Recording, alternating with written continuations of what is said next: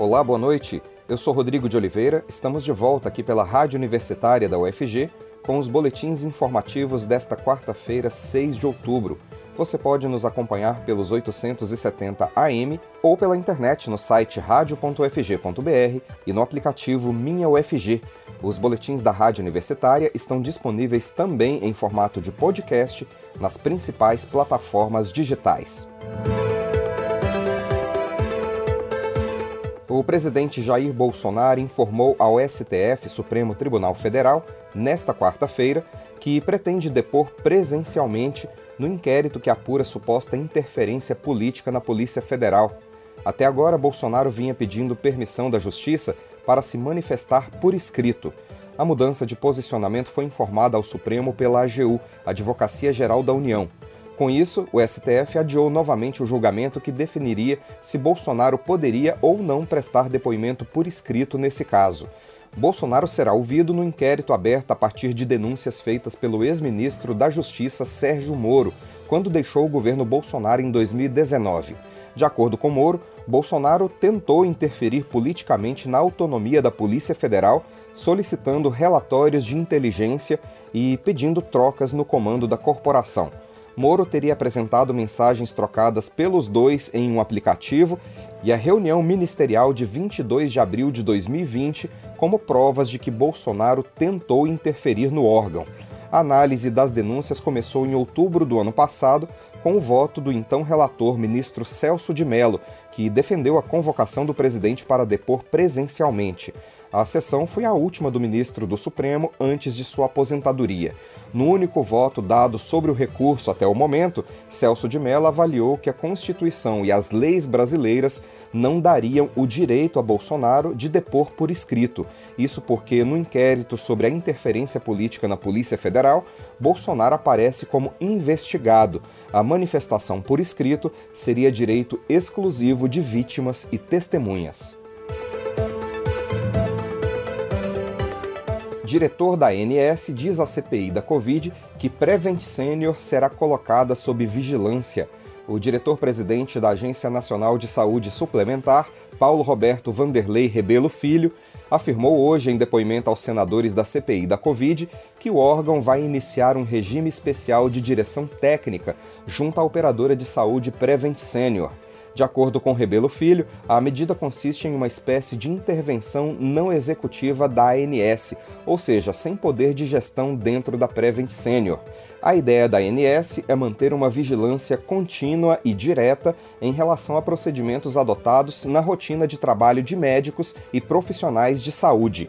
A Prevent Senior é investigada pela CPI por denúncias de irregularidades durante a pandemia. A intervenção anunciada por Rebelo Filho é uma espécie de cerco à prescrição do chamado kit Covid, conjunto de remédios dos quais a Prevent é entusiasta, mas que não tem eficácia no tratamento do novo coronavírus. A operadora já foi autuada pela ANS por esse motivo e responde a quatro processos na agência. Segundo Rebelo, o esquema de vigilância deve começar nos próximos 15 dias. O órgão deve designar o diretor técnico que vai acompanhar a operadora de saúde tão logo seja finalizada uma nota preliminar, etapa que antecede o envio de notificação à empresa.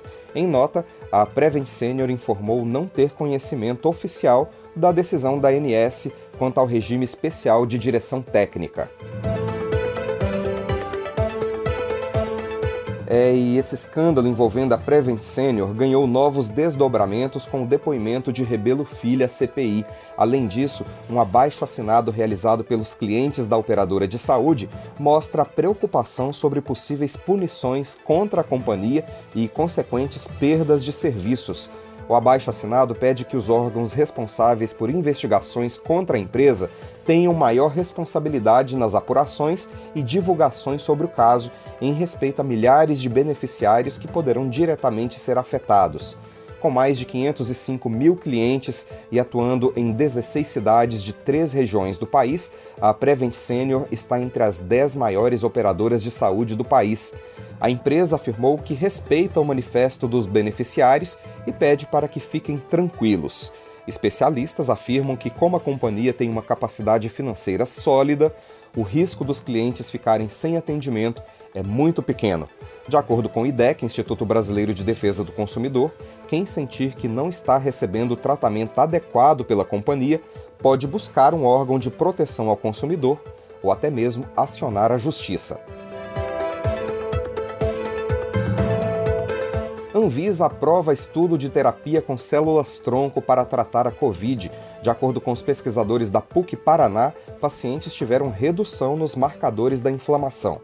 A repórter Beatriz Albuquerque tem mais informações para a gente. A Anvisa aprovou mais um estudo clínico para tratar a Covid-19, uma terapia com células-tronco indicada para pacientes com pneumonia viral em decorrência do coronavírus. Esse ensaio vai tratar 60 pacientes em situação moderada ou grave em hospitais de Curitiba, Salvador, Porto Alegre e Rio de Janeiro.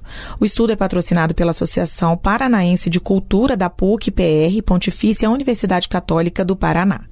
Paulo Brofman é um dos coordenadores da pesquisa da PUC e explicou que 15 pacientes já foram tratados com células-tronco e tiveram redução nos marcadores da inflamação. Pacientes que receberam células-tronco, todos eles apresentaram índice de marcadores inflamatórios muito menores do que aqueles controlados com placebo, protegeu a, a parte da coagulação, nós tivemos melhora da função renal e mostrou ser um tratamento tratamento seguro, é, eficaz. Paulo Brofman explica ainda que essas células vêm do cordão umbilical e que agem diretamente na inflamação do pulmão, que é a causa mais frequente de complicações no caso da Covid-19. Além disso, o vírus não consegue penetrar nesse tipo de células-tronco, o que garante uma maior efetividade no tratamento. Os resultados finais dos estudos devem ser apresentados para a Anvisa, que só aí poderá validar o tratamento para uso. Brofman destaca ainda que a expectativa é muito positiva. É, nós temos grande esperança, assim, e que essas células realmente possam melhorar ou diminuir significativamente as sequelas causadas pelo Covid, amenizar a insuficiência renal. Os dados de segurança coletados durante o ensaio clínico serão supervisionados por um comitê de monitoramento de segurança formado por especialistas independentes de diversas áreas do conhecimento. Os produtos de terapia avançada, como os que estão sendo estudados nesse ensaio, só podem ser administrados em pacientes após terem sido registrados na Anvisa. Durante a fase de desenvolvimento e por meio de pesquisas controladas, definem-se as indicações clínicas, as principais reações adversas, os cuidados especiais com o paciente durante e após o uso, bem como os atributos críticos da qualidade do produto. Da Rádio Nacional em Brasília, Beatriz Albuquerque. E em decisão histórica, OMS libera vacinação ampla contra a malária em regiões com alta transmissão como a África subsaariana. A indicação da Organização Mundial da Saúde foi feita depois da análise dos resultados de um programa piloto que ainda está em andamento em Gana, no Quênia e em Malawi. Ao todo, o estudo atingiu mais de 800 mil crianças desde 2019 e vai continuar em execução para avaliar o impacto da medida mais de 2 milhões de doses de um total de 10 milhões previstos no programa já foram aplicadas. A vacina é resultado de 30 anos de pesquisa e desenvolvimento da GSK com apoio de entidades e centros de pesquisa africanos. No estágio final das pesquisas, entre 2011 e 2015, os estudos tiveram financiamento da Fundação Bill e Melinda Gates. A OMS avalia que a vacina teve alto impacto na vida real, com a redução significativa de 30% nos casos de malária grave e mortal. De acordo com o organismo, a malária é a principal causa de adoecimento e morte de crianças na África subsaariana. Mais de 260 mil crianças africanas com menos de 5 anos morrem de malária anualmente.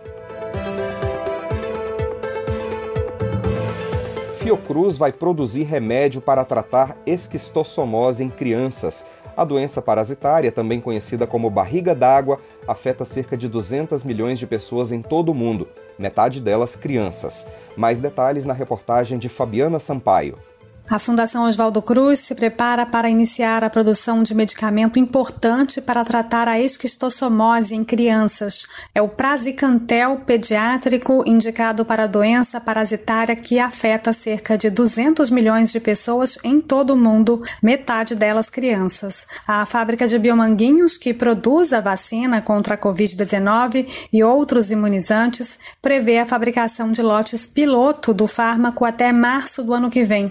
E o medicamento deverá estar disponível para uso em 2024. A iniciativa é fruto de um consórcio internacional firmado em 2012, coordenado pela empresa alemã Merck. O comprimido é dissolvido em água, o que facilita a administração em crianças menores de 6 anos. Até então, o medicamento disponível para tratar a esquistossomose não tem uma versão adequada para esse público, o que vem dificultando o tratamento. A doença, também conhecida como barriga d'água, é transmitida por um verme que se espalha na água por causa de caramujos. Ao entrar no corpo, ele se instala nos vasos sanguíneos do intestino, do sistema urinário e do fígado e passa a se reproduzir, podendo levar a anemia, raquitismo, deficiência na capacidade de aprendizado e inflamação crônica dos órgãos, levando inclusive à morte. O processo de desenvolvimento do prazicantel pediátrico está na fase final. Já foram finalizados os estudos clínicos de fase 3 que estavam sendo realizados no Quênia e na Costa do Marfim. Uma análise preliminar, de acordo com a Fiocruz, demonstrou bons resultados, mas é preciso aguardar a conclusão do relatório. Em paralelo, a Fundação cumpre a fase de finalização dos requisitos e de toda a documentação de qualidade necessária para a fabricação dos lotes de validação do produto. As informações estarão em dossiê que será submetido à Agência Nacional de Vigilância Sanitária e à Agência Reguladora Europeia para obtenção do registro do medicamento. Da Rádio Nacional no Rio de Janeiro, Fabiana Sampaio. Brasil tem menor consumo de carne vermelha em 26 anos. O preço da carne vermelha subiu em média 30,7% nos últimos 12 meses, segundo os dados mais recentes do IBGE, Instituto Brasileiro de Geografia e Estatística. Com a alta da inflação e mais de 14 milhões de desempregados, o consumo da carne vermelha, que é um dos itens mais caros da alimentação no país, deve diminuir em cerca de 14% nesse ano, se comparado a 2019, antes da pandemia. De acordo com a Conab, Companhia Nacional de Abastecimento, esse é o menor nível registrado para consumo de carne bovina no Brasil em 26 anos. Outros dados sobre a alimentação dos brasileiros são bastante preocupantes. Segundo uma pesquisa da rede Pensan, até o final do ano passado, cerca de 116 milhões de brasileiros viviam em situação de insegurança alimentar e 19 milhões de pessoas passavam fome. Outra pesquisa do Instituto Datafolha aponta que 85% dos entrevistados diminuíram o consumo de algum alimento em 2021. Destes, 67% reduziram o consumo de carne vermelha. Outros 35% citaram o arroz e o feijão, que formam juntos a base da alimentação do brasileiro. Agronegócio sustentável é discutido nos seminários temáticos do Compex 2021. Nesta quarta-feira, o Congresso de Ensino, Pesquisa e Extensão da Universidade Federal de Goiás discutiu dentro dos seus seminários temáticos sobre a transversalidade da ciência, tecnologia e inovações para o agronegócio sustentável. O professor Sérgio Tadeu Sibov, coordenador do programa de pós-graduação em genética e melhoramento de plantas da Escola de Agronomia da UFG, conversou com a jornalista Ana Flávia Pereira sobre o trabalho que vem sendo feito na universidade em apoio ao agronegócio sustentável e a importância das discussões realizadas durante o Compex. Vamos acompanhar. Olá, professor Sérgio, obrigado por aceitar nosso convite. Oi, Ana, tudo bem? Eu que agradeço o convite.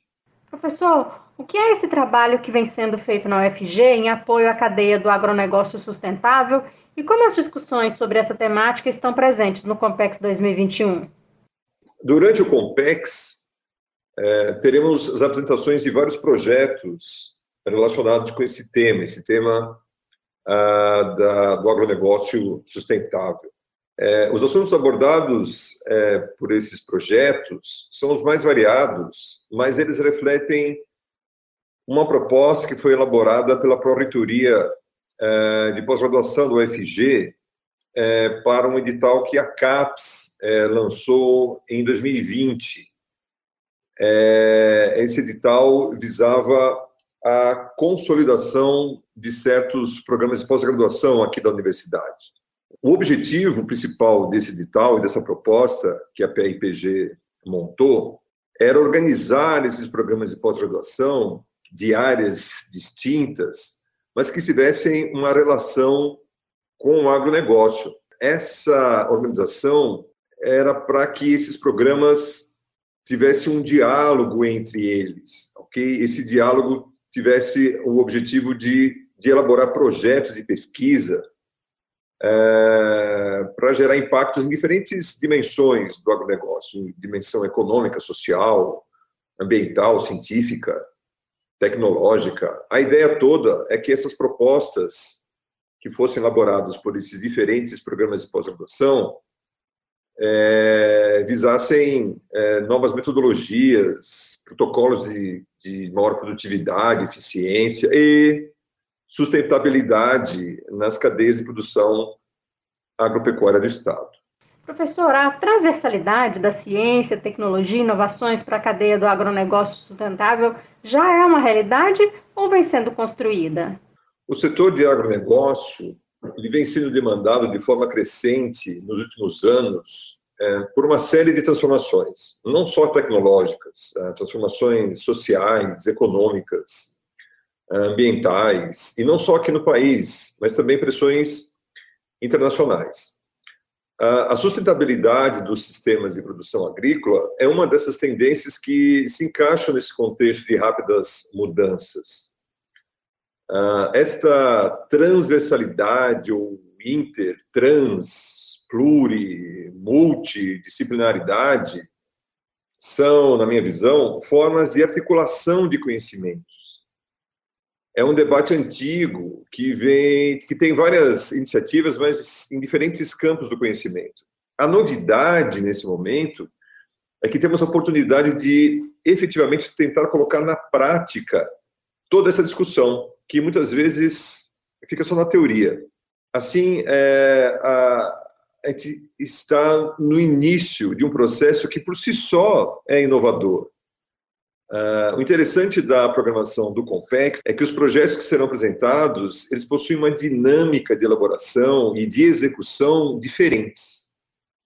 Uh, na grande maioria, essas pesquisas envolvem diferentes programas de pós-graduação que contribuíram com docentes para a formação de um comitê de orientação. Então, não é um orientador apenas, é um orientador principal, mas tem vários co-orientadores, dependendo do projeto.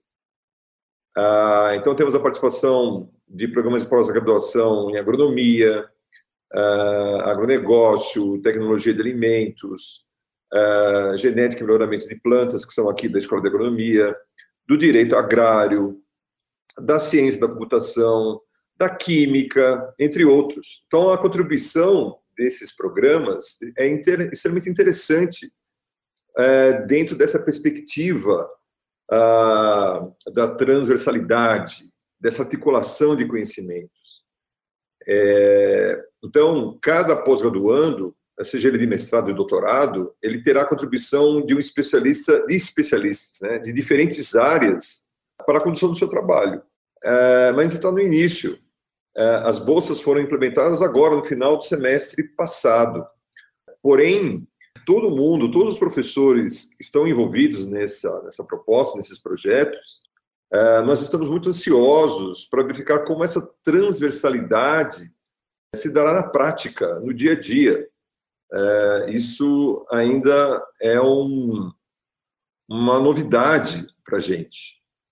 Professor, e como né, essa discussão, a discussão dessa temática dentro do Compex, no dia a dia da UFG, pode contribuir para o desenvolvimento do Estado de Goiás? São vários os exemplos. Entre os projetos que serão apresentados, uh, temos propostas de desenvolvimento de metodologias uh, mais precisas e acessíveis, uh, de aumento da eficiência de técnicas empregadas no agronegócio, diferentes tipos de técnicas, tanto na pequena propriedade quanto na agricultura empresarial. temos projetos de incentivo a conservação da sociobiodiversidade, de vários recursos genéticos vegetais, principalmente, que temos aqui no estado, é, do uso eficiente desses recursos naturais.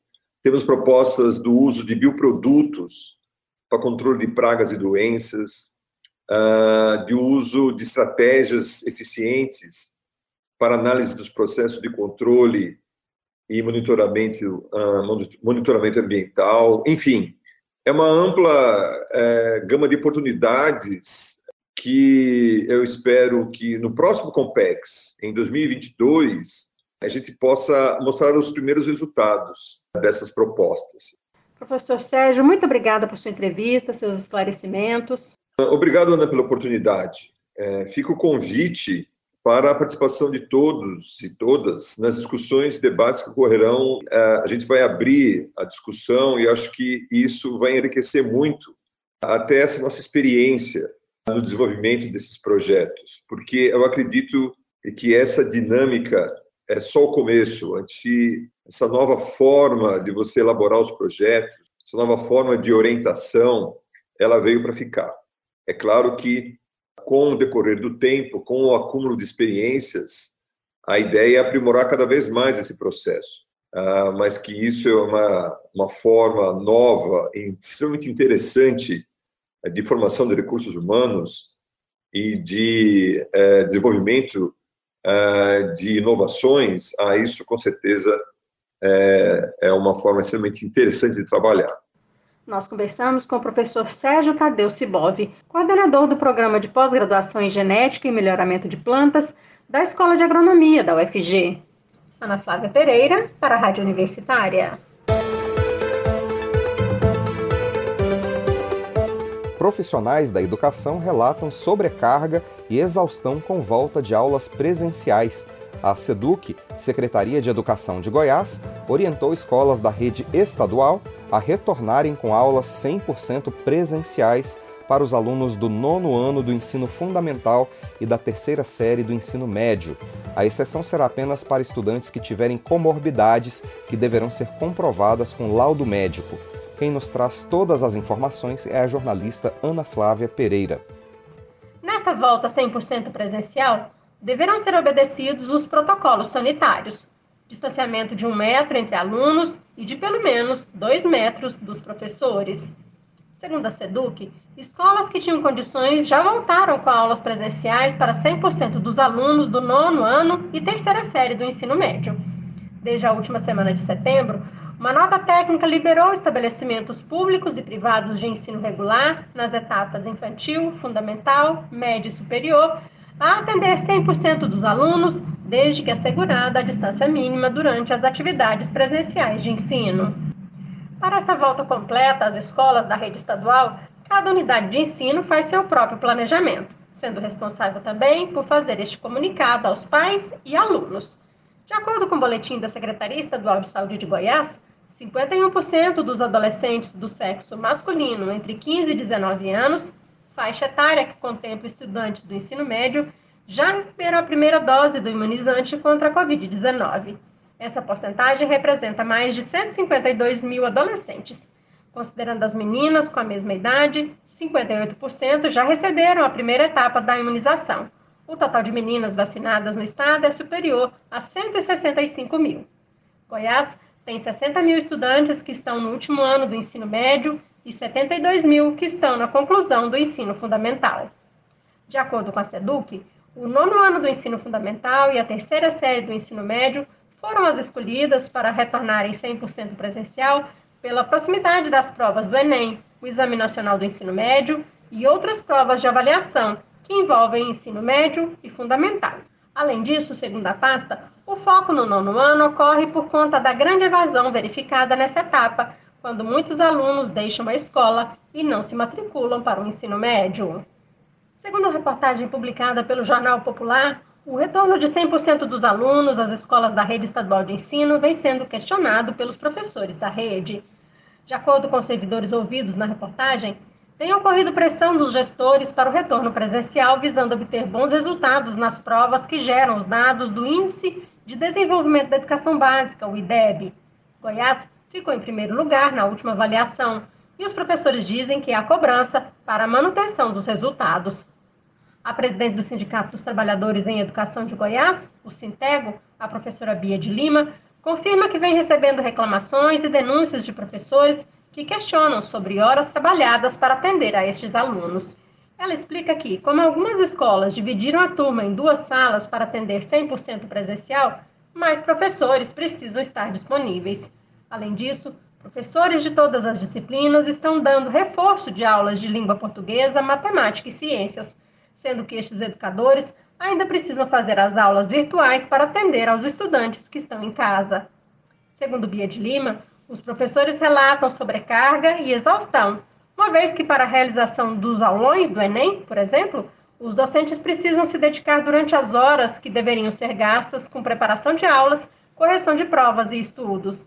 Bia lembra ainda que, com mais estudantes nas unidades de ensino, é preciso ampliar o quadro geral de funcionários, porque merendeiras e pessoal da limpeza também têm relatado excesso de trabalho.